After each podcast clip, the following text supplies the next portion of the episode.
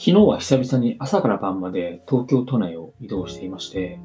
午前中は人形町で打ち合わせをして、そのまま、え人形町のエクセシオールで仕事をしていました。であの人形町のエクセシオールなんですけど、あの結構好きなんですよね。あの学生街ではないので、まあ、勉強している学生さんも、まあ、いないので、えー、すごくあの落ち着いて仕事ができます。でその後、麹町の長くあのお付き合いしているえデジタルマーケティングの会社と打ち合わせを行いました。でその後ですね、もう仕事終わったので、えっと、渋谷に行ったのですけれども、東横線の渋谷駅で、アップルの広告が、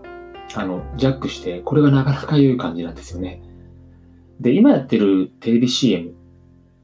あの、Mac の向こうから、あれかなりいいかなと思ってまして、で、あの僕はあの、熱烈なその Mac 好きというわけではないんですけれども、まあ、ずっと iPhone ですし、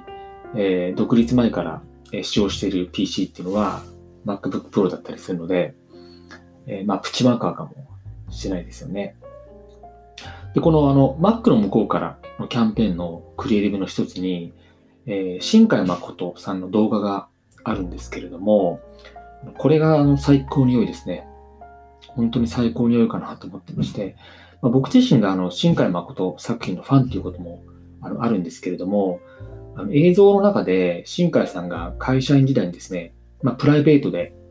一人で Mac に向かって企画書を書いたり、えー、一人でアニメーション作品を、まあ、作り上げていく風景が出てくるんですよね。であとは2分30秒ぐらいがですね、あの僕が一番心震えたところなんですけど、えー、新海さんが一人で Mac に向かって、えー、ナレーションを録画するシーンがあるんですが、まあ、これがですね、最高に良いですね。本当に最高に良いかなと思いました。あの、僕はあの、最近あの、企業のコンサルティングや、